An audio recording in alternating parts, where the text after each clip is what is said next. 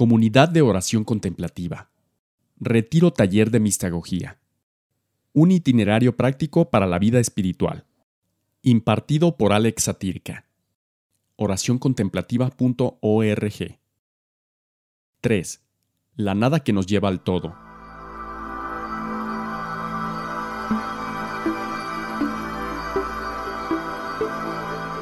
Nos reunimos nuevamente para continuar con con nuestro trabajo, con nuestro, nuestra experiencia de dejarnos llevar por el Espíritu para el encuentro con el Señor.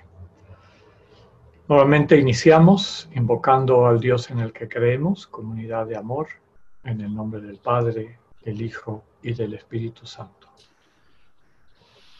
Padre bueno, estamos nuevamente contigo te pedimos el don de tu Espíritu que nos permita adentrarnos en nuestra interioridad para poder escuchar tu voz.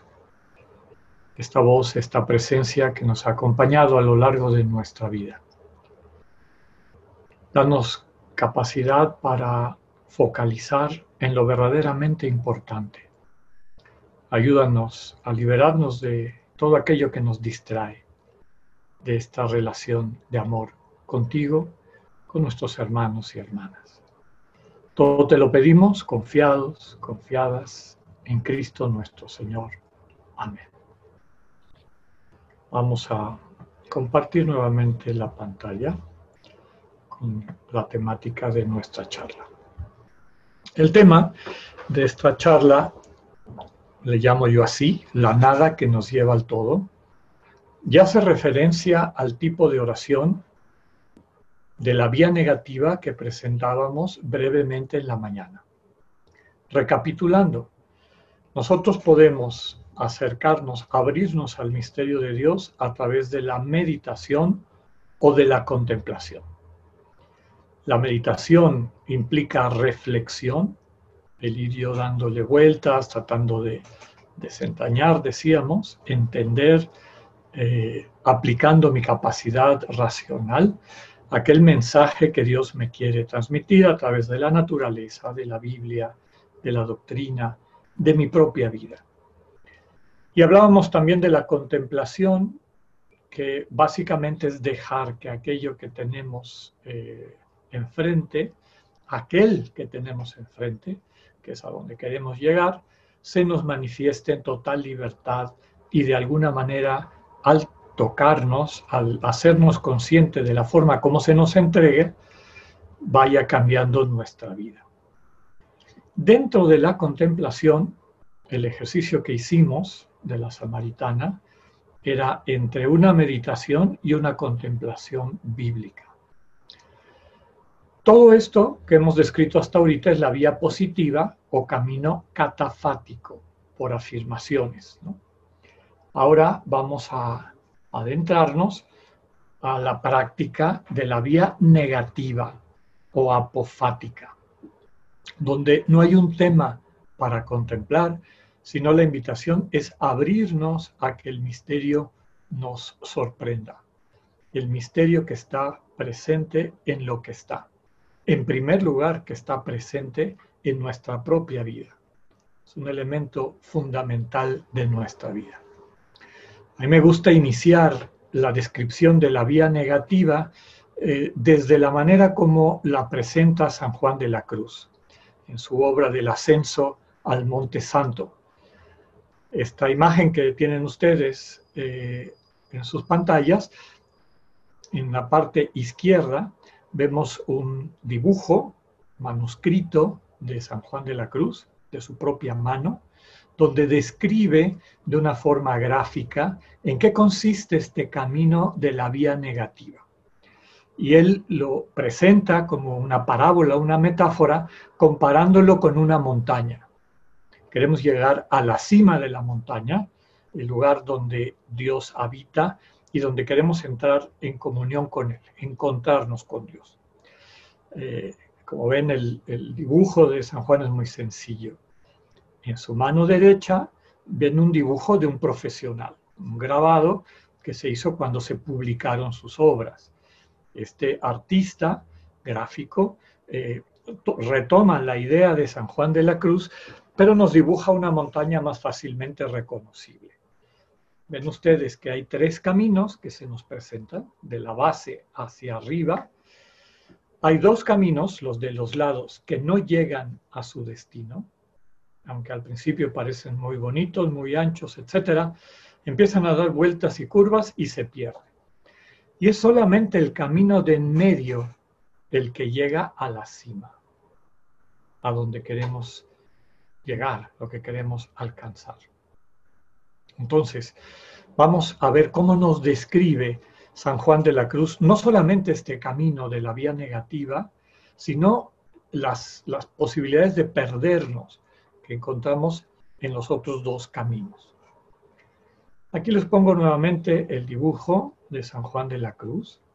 Ven ustedes que está lleno de escritura manuscrita, como que escribe todo eso, lo escribió para una comunidad de religiosas carmelitas descalzas, eh, para explicarles de una manera gráfica el, poema que él escribe. Eh, sabemos que él transmitía su experiencia mística, sobre todo en poemas, y después elabora comentarios a sus poemas. Bueno, focalizando en el dibujo como una expresión plástica, eh, artística de esta metodología, a la derecha de ustedes, en el camino de la derecha, escribe camino de espíritu de imperfección del suelo. Lo que está entre corchetes se lo agrego yo para que entendamos lo que él quiere decir. Camino de espíritu de imperfección del que ama los bienes del suelo. Es decir, los bienes mundanos, los que claramente distinguimos como mundanos.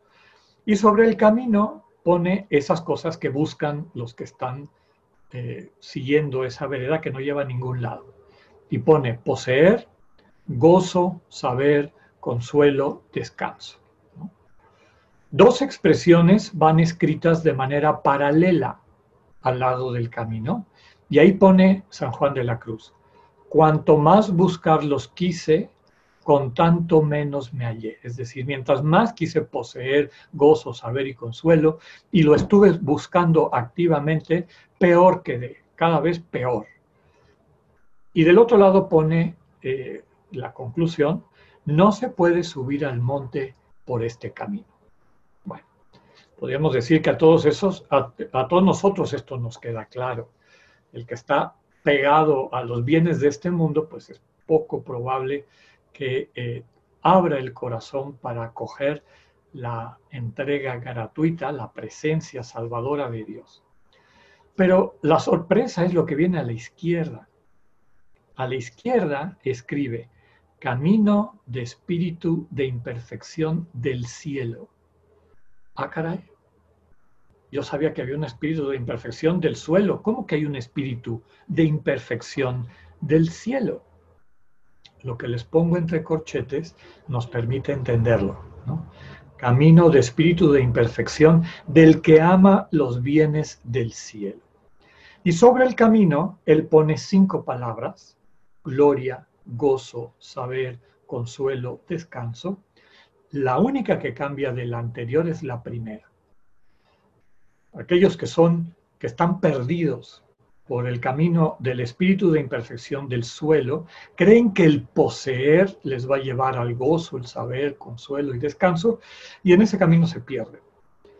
Pero aquellos que creen que la gloria o su manera de entender la gloria, lo que se imaginan que debe ser Dios y su relación con Dios, y a través de eso alcanzar gozo, saber, consuelo y descanso, se pierden también claro, nos viene la pregunta, ¿y entonces por dónde? Si lo que yo he estado haciendo de alguna manera, con la mejor de las intenciones, no me ayuda, ¿de qué está hablando San Juan de la Cruz? ¿A qué nos invita? Bueno, en la senda central, en el camino central, escribe, senda del Monte Carmelo, espíritu de perfección. Y sobre el camino, en vez de gozo, este, poseer, etc., escribe solamente nada, nada, nada, nada, y aun en el monte, nada. Esta nada es el centro de la doctrina de San Juan de la Cruz y es un elemento fundamental de todos los grandes místicos. Todos los grandes místicos saben que si no atravesamos esta nada, no llegamos al todo que es Dios. O confundimos el todo con las proyecciones de todo con minúscula que nosotros elaboramos y nos dejamos de arrojar completamente en las manos de Dios. En la parte superior del monte escribe, cuando ya no lo quería, lo todo sin querer. fíjense qué actitud describe. El camino de acercamiento a Dios no es un camino de ansiedad, no es un camino de posesión, no es un camino de esfuerzo porque yo tengo que lograr. Es un camino de abandono, de dejarle la iniciativa a Dios y asumir lo que a mí me corresponde, que es acogerlo, acoger lo que Él me entrega. Como decíamos en la charla, en la primera charla, dejar que Él me ame antes. En vez de estar perdiendo el tiempo tratando de inventar cómo amarlo y convencer a Dios de que lo amo, guardo silencio y espero a que Él me manifieste cómo me ama. En su dibujo también escribe San Juan de la Cruz, cuando menos lo quería, tengo lo todo sin querer. Este sin querer habla de las expectativas. El querer en la tradición mistagógica cristiana, lo vamos a ver en la charla de la tarde, está por lo general vinculado a cosas. Yo quiero esa cosa. De hecho, el problema de los dos caminos que nos llevan a perdernos, tanto el del espíritu de imperfección del suelo como el del cielo, es que aunque tenga el nombre de cielo, en el fondo no está buscando a la fuente de todo bien que es Dios. Me hace recordar una frase popular eh, que escuchaba yo desde niño eh, cuando se nos explicaba la relación con Dios. ¿no? no te preocupes de los dones del Señor, sino busca al Señor de los dones porque el tesoro es el Señor, no los dones. Y a veces nosotros, por andar buscando los dones como nos los imaginamos, con nuestras expectativas, pretendiendo exigirlos o fabricarlos o procurárnoslos nosotros, dejamos de acoger el verdadero don, que es esta presencia discreta, sencilla, pero profundamente llena de vida del Dios que nos ama. También en esa parte de, arriba de, este dibujo del Monte Santo, escribe, no me da gloria nada, no me da pena nada. Describe la libertad de aquel que vive totalmente entregado a Dios. Y finalmente, alrededor de la cima del monte, pone una especie de palabras donde están presentes algunas de las cosas que buscaban los que estaban eh, vinculados al espíritu de imperfección del suelo o del cielo, que cuando estamos en la presencia del Señor de los dones, como nos recuerda el texto evangélico, todo te viene por añadidura. Y por eso lo pone San Juan de la Cruz como una especie de atmósfera. Es, es el aire que se respira cuando estamos totalmente vinculados a Dios, con atención puesta en el Señor de los dones. Los dones vienen por añadidura. Y escribe él paz, gozo, alegría, deleite, sabiduría, justicia, fortaleza, caridad, piedad, etc. En el centro de la, de la cima del monte pone, ya por aquí no hay camino, porque para el justo no hay ley. Él para sí se es ley. Desde luego que está describiendo la meta a la que queremos llegar, que es la, la comunión con Dios. El que vive en comunión con Dios otro de los temas que vamos a ver, que en la tradición cristiana se llama sinergia, la unión de voluntades con Dios, no necesita una regla externa. Su comunión permanente con Dios le orienta, le ubica, le permite decidir correctamente. Por lo tanto, no hay una ley externa. La ley es interna. Es Dios que habita en nosotros. Y nos hace recordar aquella frase que ayer recordábamos o evocábamos de Gálatas 2.20. Vivo, pero no vivo yo solo. Cristo vive en mí. Cristo y yo vivimos como uno, sin división y sin confusión. No estoy confundido con Cristo, pero estoy tan unido al Señor que nada nos separa. Finalmente, describe, solo mora en este monte honra y gloria de Dios. Habría que escribirlo con mayúscula para subrayar que no es aquella gloria con minúscula que busca el que está perdido en el camino de, los que están apegados a los bienes del cielo.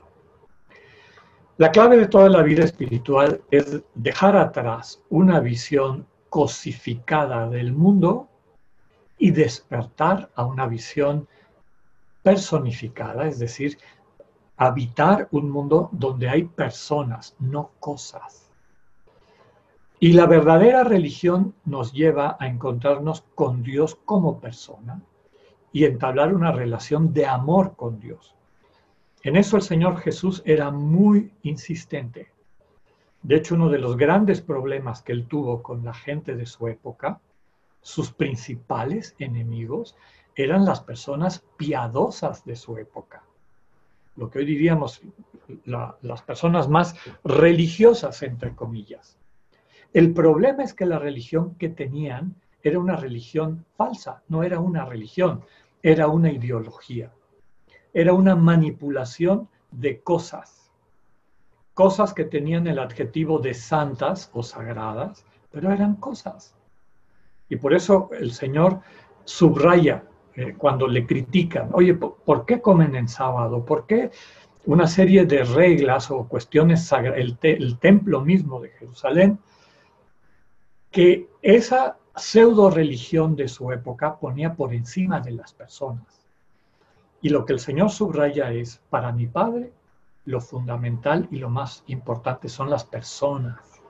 El sábado es para el hombre, no el hombre para el sábado la, digamos, toda la práctica litúrgica, este, sacramental de la iglesia es para el ser humano, es un regalo de Dios, para que nos acerquemos a la experiencia del encuentro con aquel que nos ama profundamente. Pobres de nosotros cuando eh, divinizamos las cosas, aunque sean, aunque tengan este título de sagrado.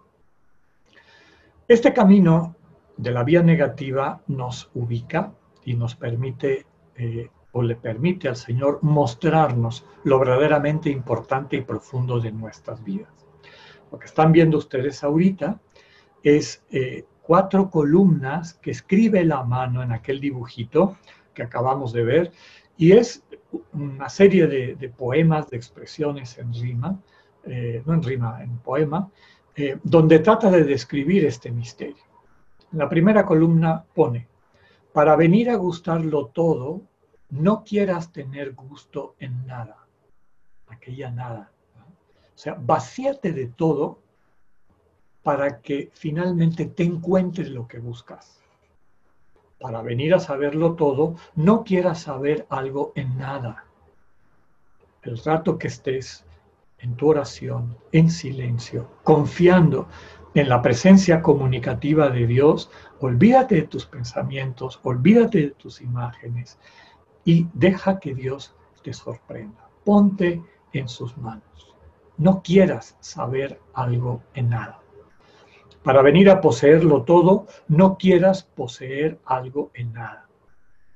Nuevamente es la misma idea. Eh, renuncia a querer poseer y mantente atento a ver qué te regala Dios como un don, desde la confianza y convicción de que es don. Y mientras el Señor te lo dé, ahí estará. Cuando el Señor lo tome, se irá. Pero el Señor nunca te va a fallar. El Señor de los dones nunca te va a fallar. Él es el tesoro. Finalmente, para venir a hacerlo todo, el anhelo del corazón humano, no quiera hacer algo en nada. Entrega todo lo que eres, renuncia a todo lo que eres, ponte radical y completamente en las manos de Dios. La segunda columna refuerza lo que acabamos de decir. Para venir a lo que no gustas, has de ir por donde no gustas. Es decir, para alcanzar, para experimentar. En esa época el verbo gustar significa experimentar. A mí todavía me tocó en mi infancia en Yucatán, en algunos lugares todavía se usa este término gustar para experimentar, para vivir, para, vivir. Eh, nos preguntaban, oye, ¿no quieres venir a gustar la televisión? ¿Y qué quería decir eso? A experimentar, a verla, a estar frente a ella. Entonces, para venir a eso que anhelas, pero que no tienes, renuncia. Renuncia a gustar nada, vacíate de eso. Para venir a lo que no sabes, has de ir por donde no sabes. Este camino que muchos místicos han llamado de la docta ignorancia, de la sabia ignorancia. Para venir a poseer lo que no posees, has de ir por donde no posees. Finalmente, para venir a lo que no eres, has de ir por donde no eres. La tercera columna profundiza lo que acabamos de decir o hemos estado tratando de explicitar. Cuando reparas en algo, cuando te quedas enganchado con tus expectativas, con tus recuerdos, con tus imágenes, con tu... dejas de dar ese salto final, absoluto, radical, al todo, a Dios. Entonces aquí se, se trata de soltarlo todo y dejarse llevar. Después escribe, para venir del todo al todo, o sea, para venir completamente al todo, respeto la manera como él lo escribió. Tendríamos que poner el primer todo con minúscula y el segundo todo con mayúscula. Para venir completamente a Dios, para venir del todo al todo, has de dejarte del todo en todo. Qué genialidad del manejo del lenguaje que le permite a este místico tan importante en nuestra tradición expresar el misterio del camino de la vía negativa, del camino de la confianza radical en Dios. Último párrafo. Y cuando venga y cuando lo vengas del todo a tener, has de tenerlo sin nada que ver. Esto describe un problema. Inclusive cuando hemos alcanzado esa actitud, por llamarla con el término que utilizábamos, teologal, de, dejarle a Dios ser Dios y abandonarnos completamente en sus manos, al experimentar su presencia y la bendición que esa presencia implica, es común que nos nazca quererla controlar, quererla poseer. Y lo que dice aquí es, ten cuidado, porque si te brincas otra vez a querer manejar, poseer, desaparece. Dios es amor puro, amor radical, amor libre. Y solamente existe en esa atmósfera de la libertad y de la gratuidad. La última columna trata de describir más cómo está la persona que ha alcanzado esa cima del Monte Santo a través de la nada, dice, en esta desnudez haya el Espíritu su descanso. En esta desnudez de todos nuestros pensamientos, recuerdos, proyecciones, temores, etc. Vacíos de todo, encontramos nuestro descanso. ¿Por qué? Porque no hay nada que codiciemos. No hay nada que nos fatiga hacia arriba ni nos oprime hacia abajo. Hemos encontrado y aprendido a vivir en el centro de la humildad. Hasta aquí la descripción de San Juan de la Cruz de esta vía negativa. ¿Cómo le hacemos para llegar ahí? La gran pregunta. Sí, yo quiero, yo quiero. ¿Por dónde empiezo? ¿Cómo puedo, así como aprendí en la mañana, eh, a focalizar en la vía positiva, centrada en la Sagrada Escritura, a través de la lección divina y la oración ignaciana, ahora, ¿cómo puedo adentrarme en la vía negativa? Este tipo de oración, que decíamos también en la mañana que es apofática, que significa negar, decir no, también se conoce con el nombre de oración esicasta. Esicasta viene de la palabra griega esiquía, que significa estado de tranquilidad, de paz, de reposo. ¿De dónde viene esta tranquilidad, paz y reposo? De la renuncia radical a nuestras expectativas. Eh, prácticamente implica la renuncia radical a tus pensamientos, a, dejar de estar pegado a los pensamientos, que viene uno tras otro, tras otro, y que te jalan, ya te llevan al pasado, ya te llevan al futuro, ya te presentan un problema, ya te trajeron una eh, oportunidad, etc.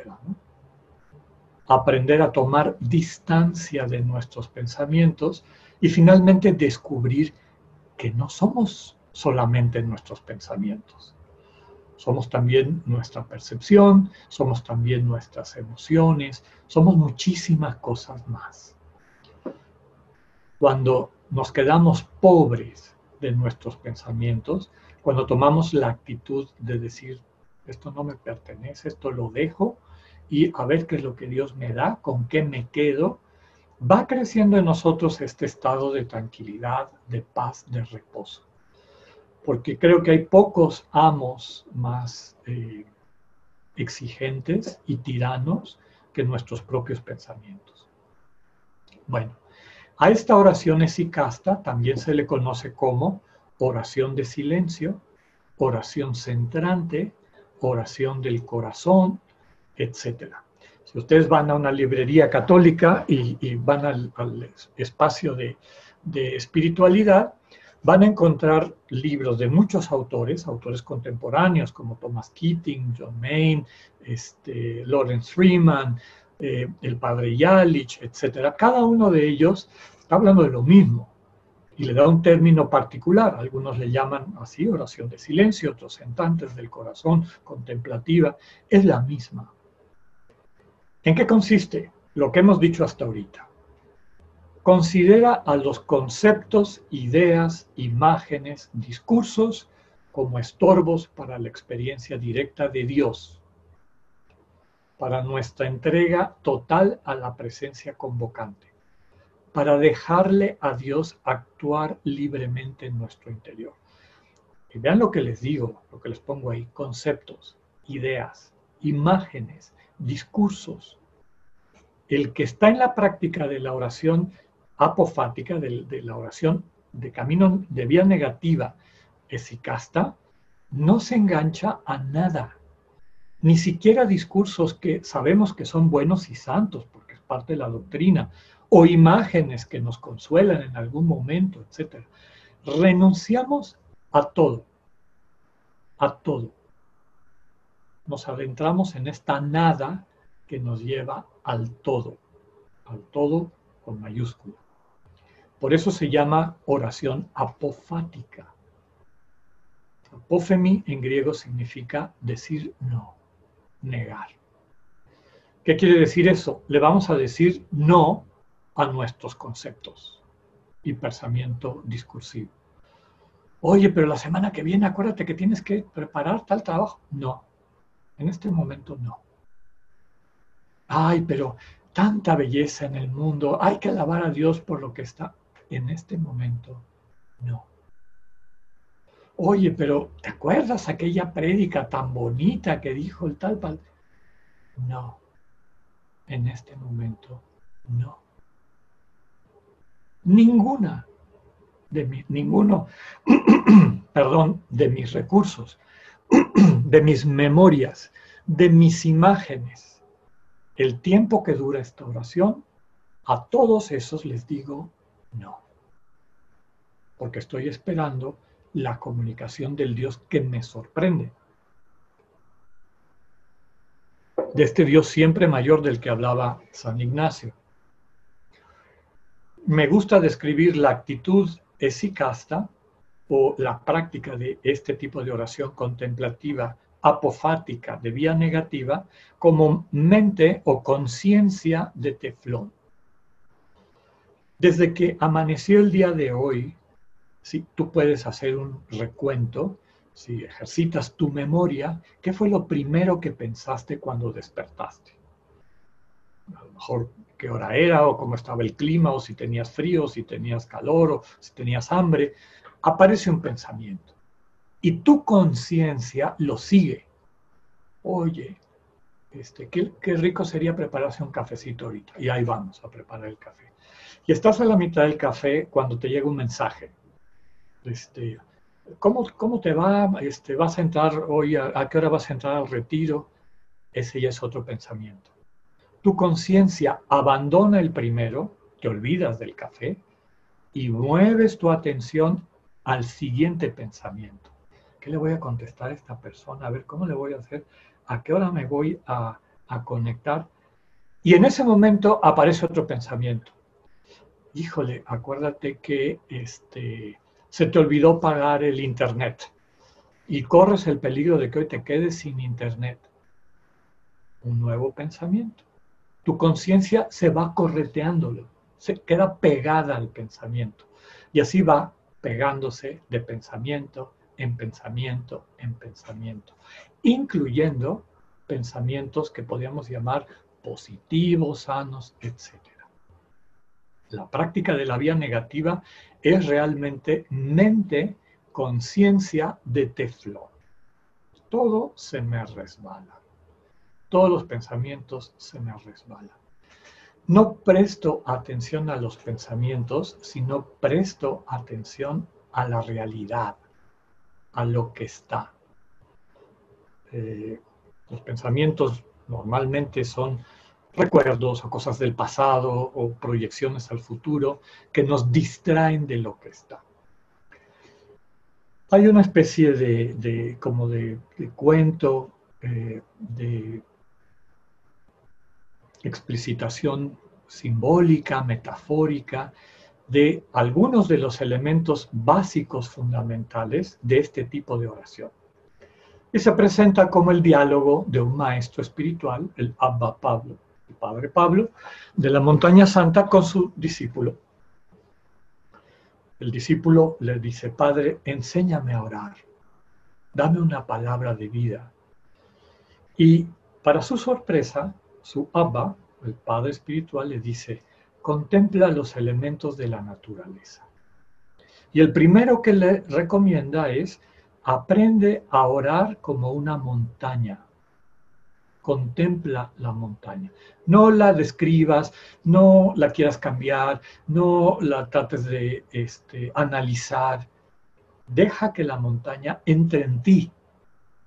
Deja que la montaña te enseñe su ser el camino de la contemplación eh, o de la oración contemplativa es fijar nuestra atención no en cosas y discursos, sino en la condición de estar o existir. No voy a prestar atención a lo que pienso, a lo que viene, a mis recuerdos, etcétera, sino voy a prestarle atención a que soy. Voy a captar mi ser, cómo soy, cómo estoy. No le pongo nombre, lo percibo, lo capto, se convierte eh, para mí en un dato de realidad, en una comunicación finalmente.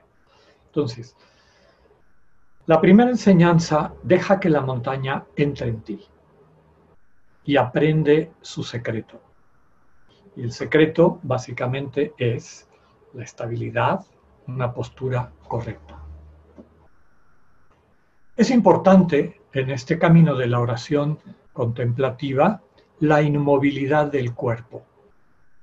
El tiempo que dura la oración de silencio, la oración apofática, que suele recomendarse sobre todo cuando alguien inicia entre 10 y 25 minutos, hasta que uno se acostumbra a estar inmóvil en el silencio, se recomienda esa inmovilidad.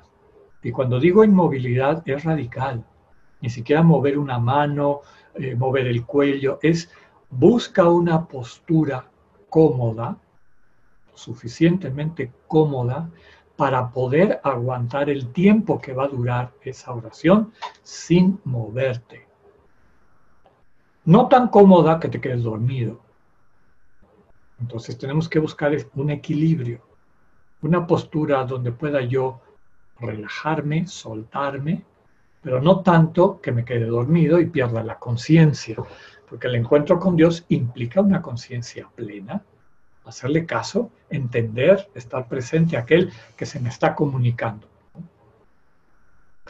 También es importante para este camino buscar momentos y lugares apropiados.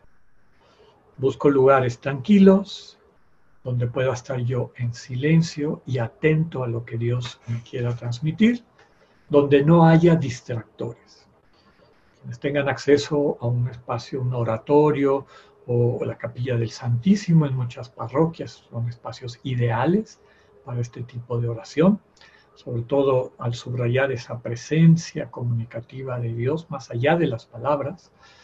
Eh, y pues poner de nuestra parte el dejar fuera distractores, léase teléfonos, etc.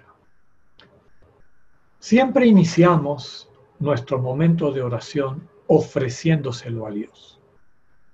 Señor, estos minutos que vienen son para ti. Me entrego completamente a ti. Dame tu gracia para que te lo pueda cumplir a mí me gusta subrayar que la oración contemplativa es oración de verdadero holocausto. Holocausto en griego significa todo quemado. En la antigüedad, ustedes pueden leer en el libro de Números y Levítico, había una serie de instrucciones para los sacrificios que el pueblo de Israel le ofrecía a Dios. Y casi siempre cuando se sacrificaba un animalito, una oveja, una res, etc., se repartía el sacrificio. La sangre se vertía a los lados del altar, había partes del animal que se quemaban sobre el altar, una parte del animal, una de las piernas, se le daba a los sacerdotes que oficiaban el, sacrificio y el resto del animal se lo devolvían a quien lo había ofrecido y esa persona se lo llevaba a su casa y lo compartía. Para alguna necesidad muy importante se hacía este sacrificio del holocausto. ¿En qué consistía? Que ahí no se repartía nada, todo se quemaba. El símbolo es todo para Dios, nada para mí. La oración contemplativa es un holocausto. ¿Qué es lo que le vas a quemar a Dios? Tu tiempo. Y no vas a dejar que se meta en ese tiempo para Dios otro tipo de distracciones. ¿Qué es lo que tienes que pedir? ¿Qué es lo que te hace falta? ¿Qué es lo que te hicieron? ¿Qué es lo que... Ninguno de estos elementos entra en tu holocausto. Es quemarle esos minutos a Dios como entrega. Durante estos 25 minutos, sistemáticamente, permanentemente, me abandono en ti, me entrego en ti, estoy en tus manos. Es realmente un holocausto. Entonces, empezamos ofreciéndole nuestro tiempo al Señor y se acabó el discurso. No nos pasamos la hora repitiendo el ofrecimiento. Es solo al inicio y después lo ponemos en obra. Para mantenernos estables, es decir, cómodamente sentados, para que aguantemos sin movernos ese tiempo, hay muchas posturas. Hay posturas en el suelo, Aquí les pongo algunas. Hay posturas en banquitos o en cojines. Hay posturas en silla. Aquí lo fundamental es que seamos realistas y humildes. Yo no estoy acostumbrado a sentarme en el suelo, entonces ¿para qué me siento en el suelo? Pero, y, y me pongo a sufrir y por lo tanto me distraigo. No se trata de hacer proezas ascéticas, sino de estar totalmente atentos a Dios.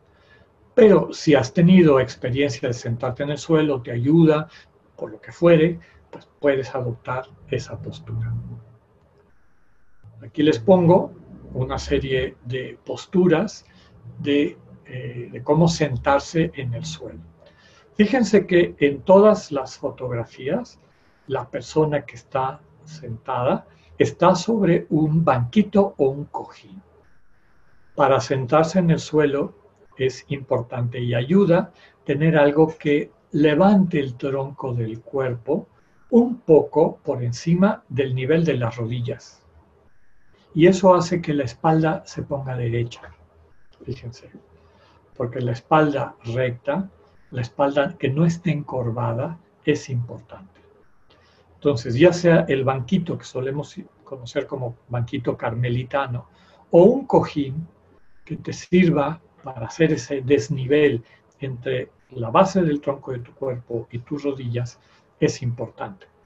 Cuando estamos sentados en el suelo, es fundamental que las rodillas toquen el piso, porque así haces un tripié.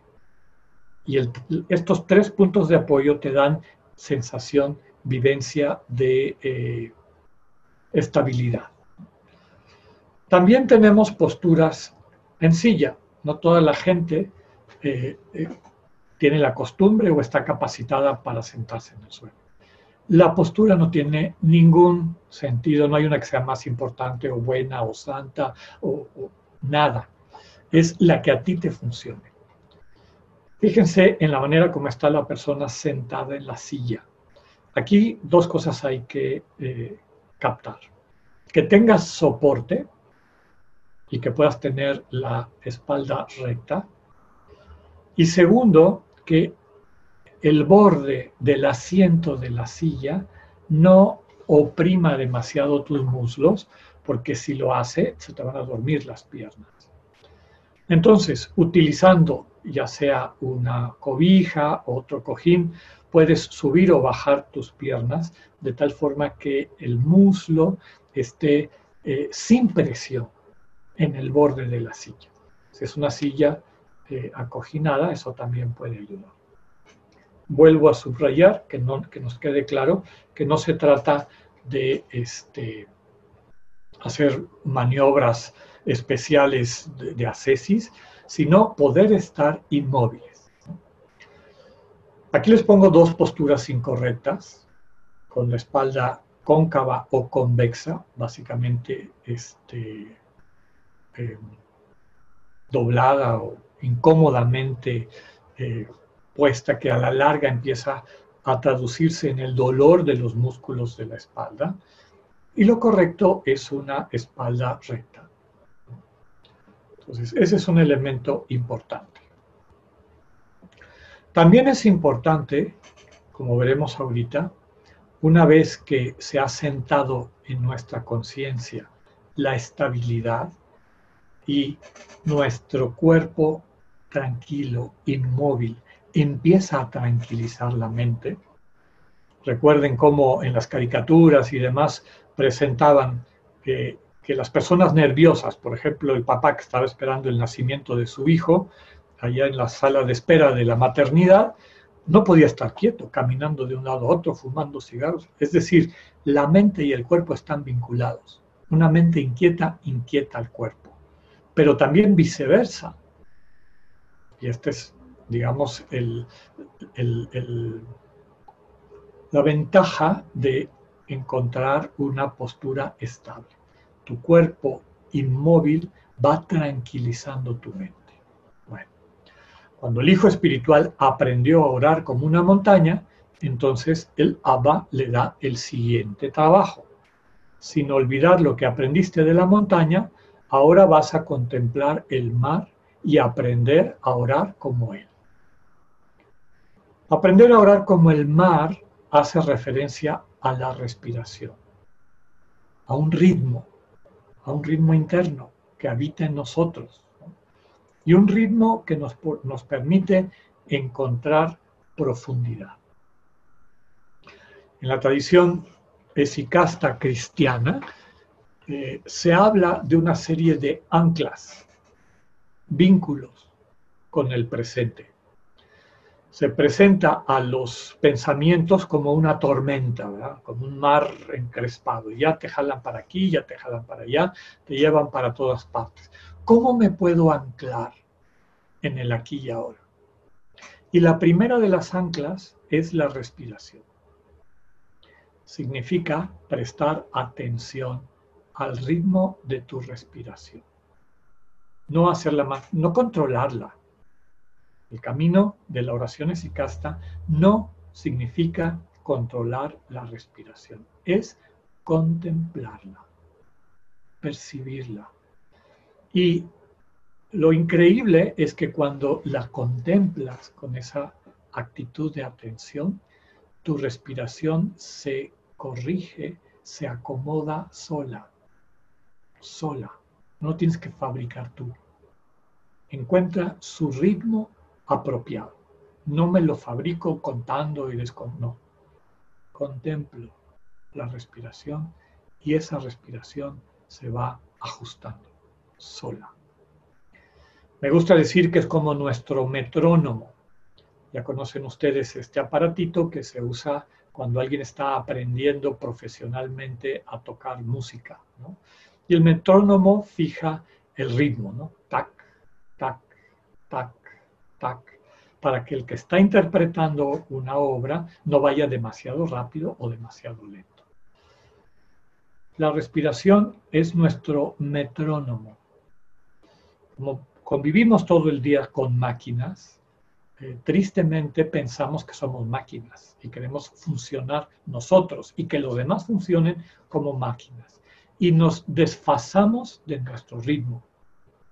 La respiración te ayuda a reencontrar esta ancla, te ayuda a reencontrar tu propio ritmo, el ritmo que te corresponde.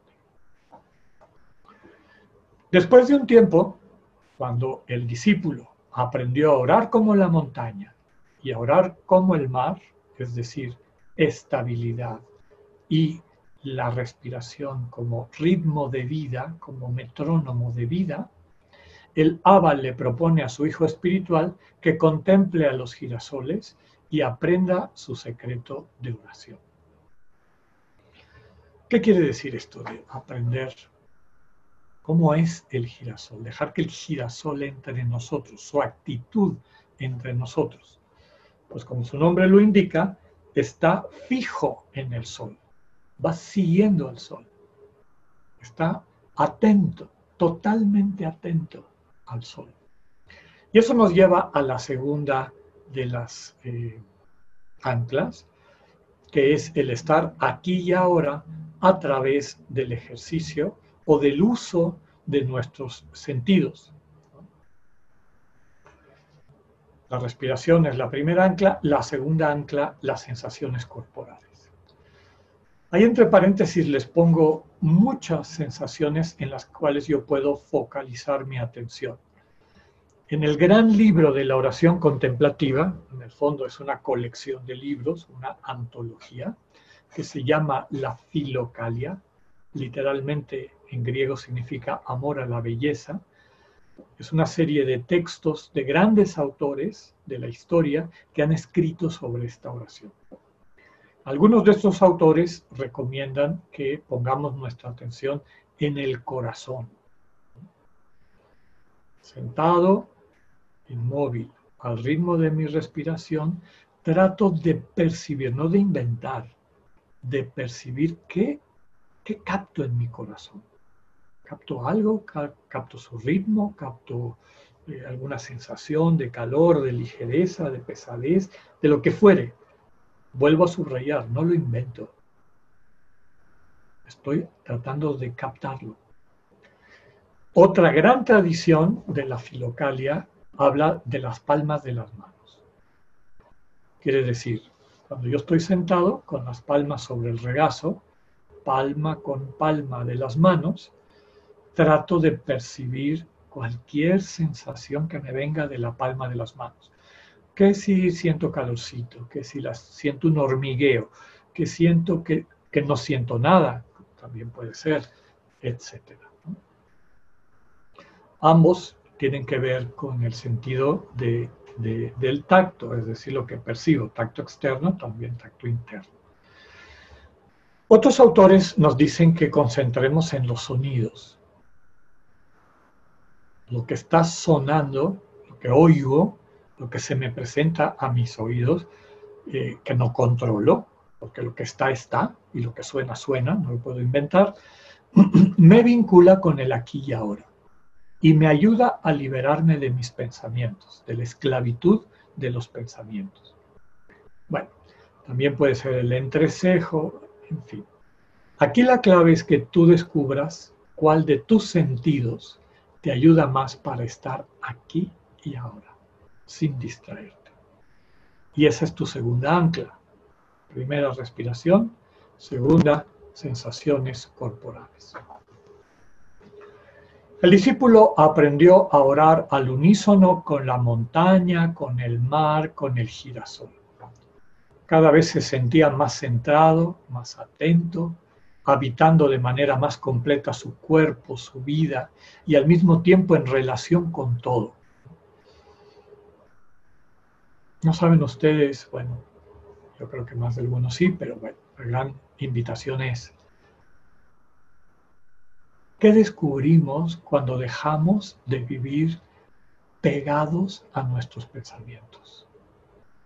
Y finalmente percibimos la vida como vida. La vida es real. Tu ser, tu estar es real.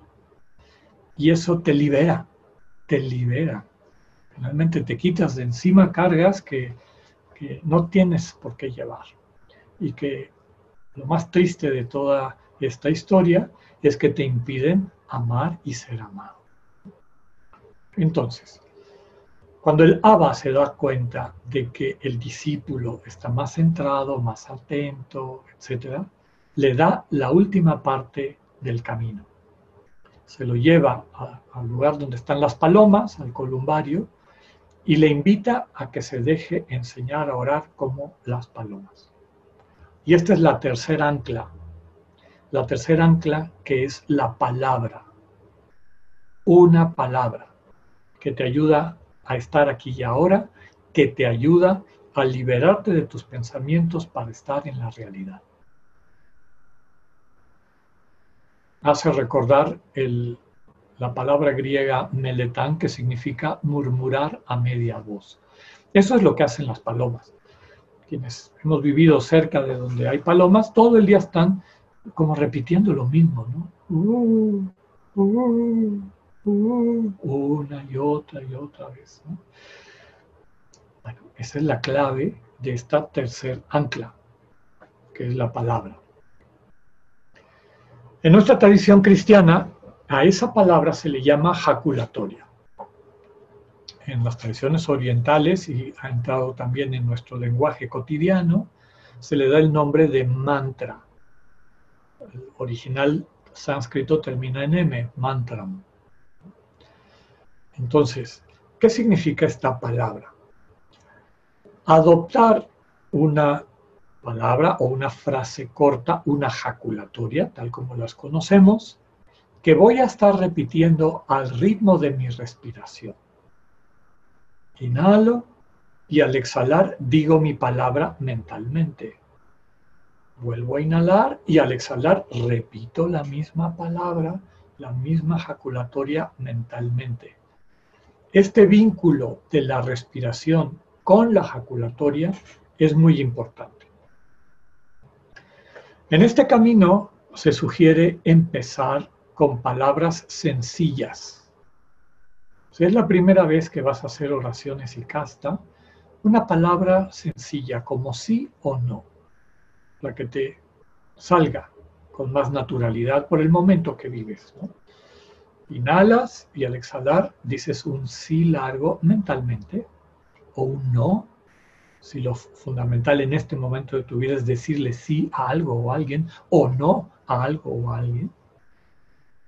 Eventualmente se invita a que pasemos alguno de los al nombre o alguno de los títulos de la Virgen, de la Santísima Virgen, de nuestra Madre, como puede ser María, Madre, Señora, mi Señora.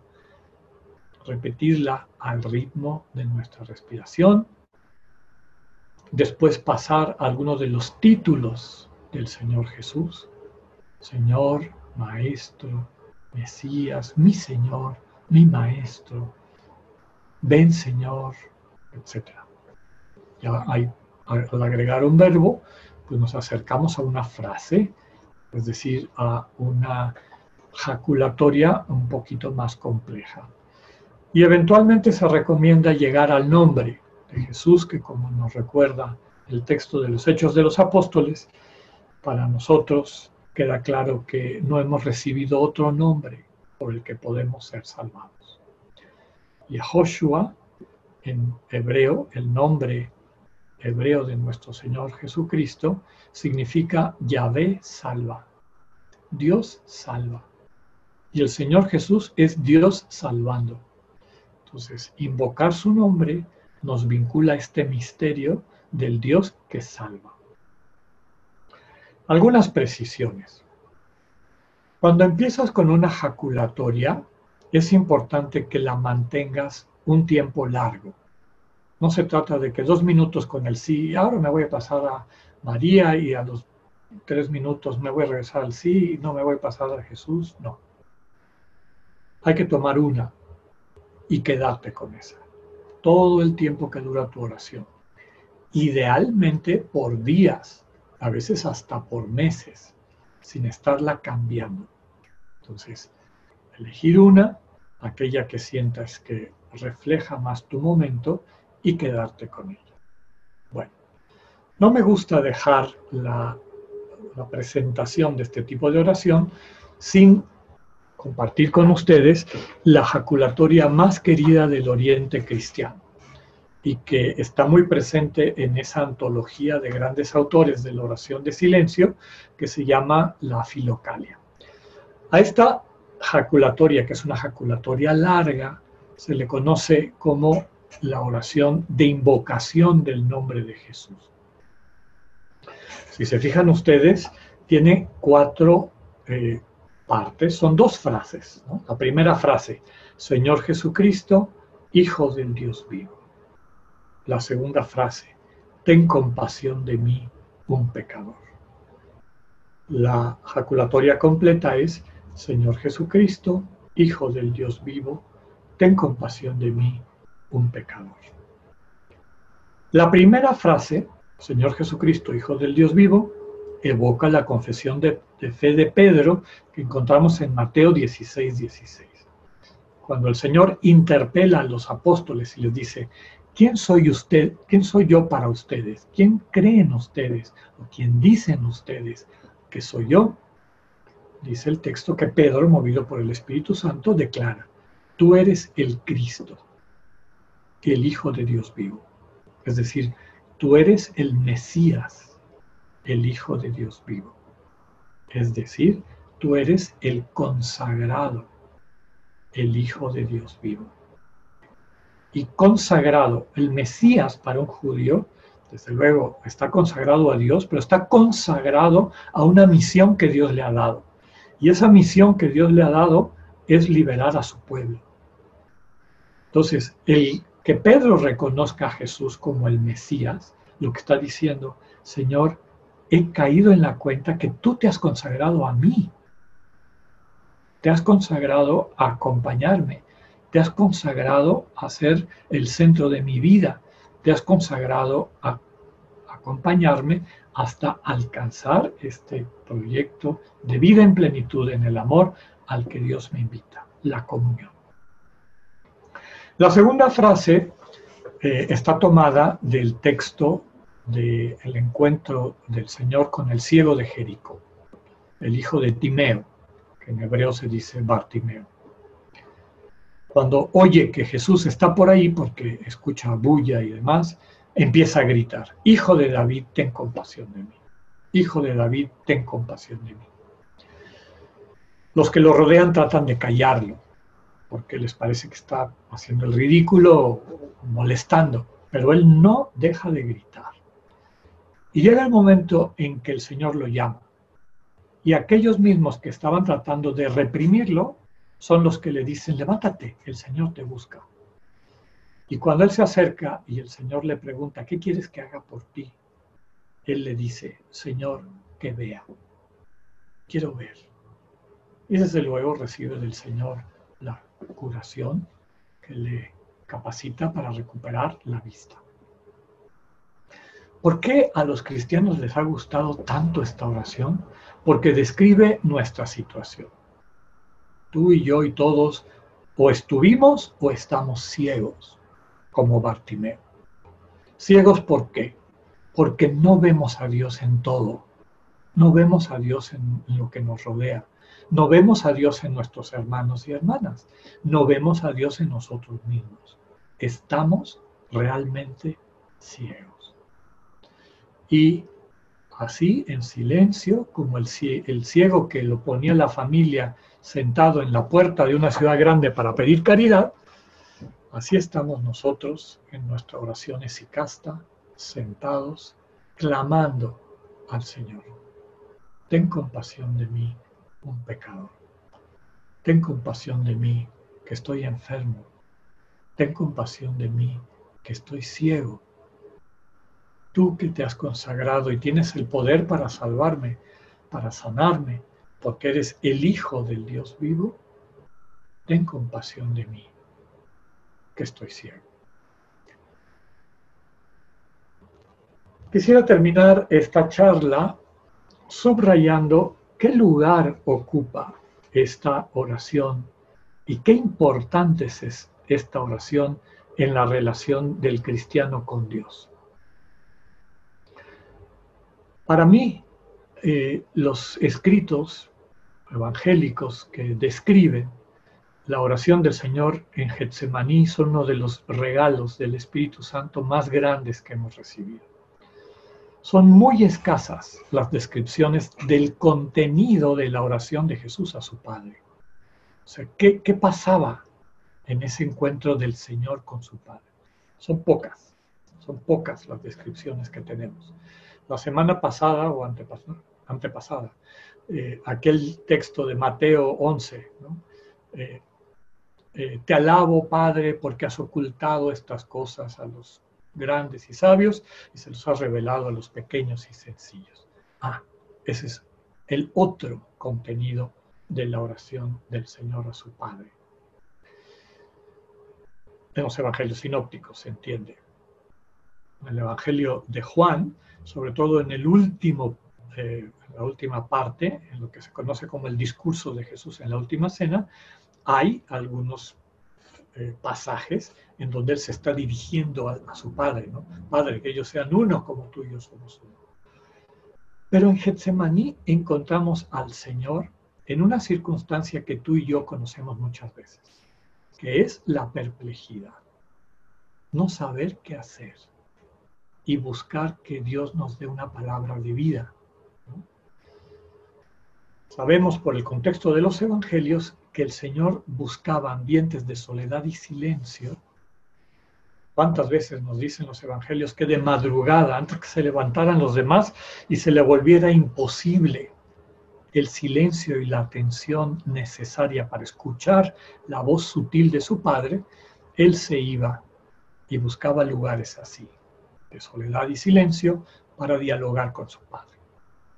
En Getsemaní pasa lo mismo se separa de los discípulos y allí empieza a comunicarse con su Padre.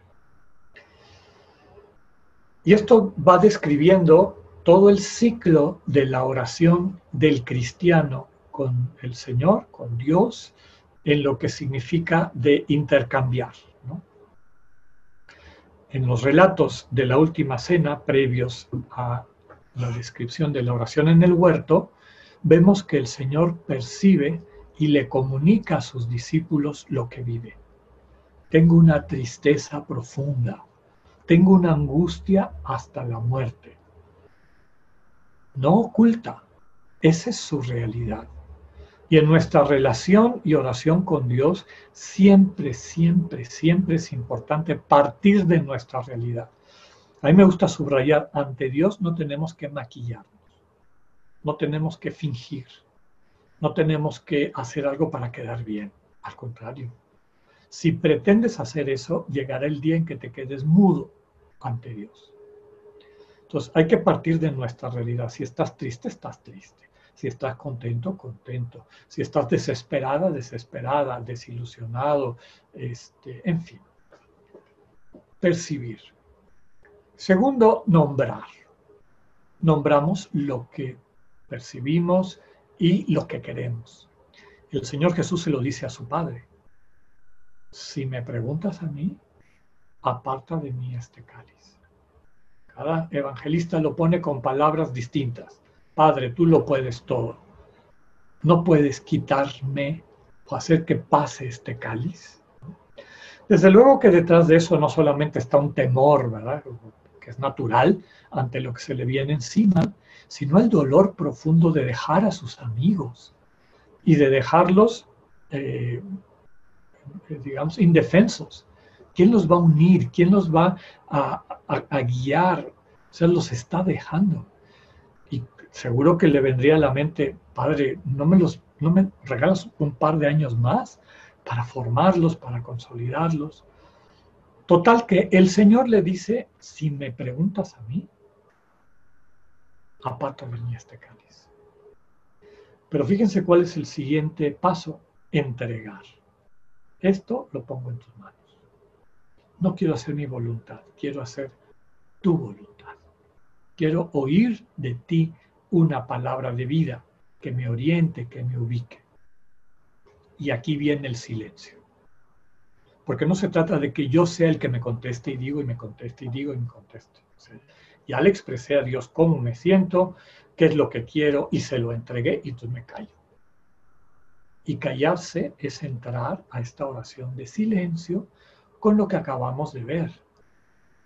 Las anclas, como la montaña inmóvil al ritmo de mi respiración, atento al aquí y ahora con el sentido corporal que yo haya elegido, repito mi palabra, repito mi jaculatoria y me abandono, me abandono radicalmente. Bueno, todos los evangelios nos dicen que el Padre responde, se comunica. Y la manera como se describe esto es que un ángel de Dios lo consuela Ángel literalmente significa mensajero. El Señor recibe un mensaje de su Padre y ese mensaje lo consuela. Ese mensaje le permite entender qué quiere su Padre y entonces lo asume con paz. Toma la actitud que veremos a lo largo de su juicio y que veremos a lo largo también de su pasión y muerte de esta confianza radical al Padre, inclusive en medio de situaciones eh, eh, que no entiende o que le parecen una gran prueba, como esta vivencia de la ausencia de Dios, que en el fondo es asumir sobre sí lo que viven, lo que experimentan aquellos que han sacado a Dios de su vida. Cuando Dios habla, que es lo que les pongo, les subrayo ahí en anaranjado, esto lo vamos a ver con mucho más detalle en el curso taller de discernimiento, pero les adelanto. Cuando Dios habla, primero que nada habla claro. Dios nunca te va a hablar con una vaguedad. No te va a decir, ojalá que seas más bueno. Y tú empiezas a decir, bueno, ¿y por dónde empiezo? ¿Qué quiere decir eso? ¿Qué es lo que tengo que hacer? ¿Qué es lo que tengo que cambiar? Eso no es de Dios. Cuando Dios habla, te pide cosas concretas, claras, y las entiendes. Segundo, cuando Dios habla, te da fuerza para realizar. No solamente lo entiendes, sino lo quieres. Sientes entusiasmo, deseo por seguir ese camino, esa palabra de vida, esa invitación concreta que el, Señor te hace. Y tercero, cuando Dios se comunica, te deja con una sensación de armonía, de paz interior. Entender, querer eso que entiendo que Dios me pide y paz. Signos de que Dios está hablando. La imagen de este ángel que consuela. Y así se cierra el, círculo. Percibo, nombro, entrego, recibo e integro lo convierto en vida de mi vida. Pasa a ser una parte de quien yo soy. Pues hasta aquí nuestra charla de este momento.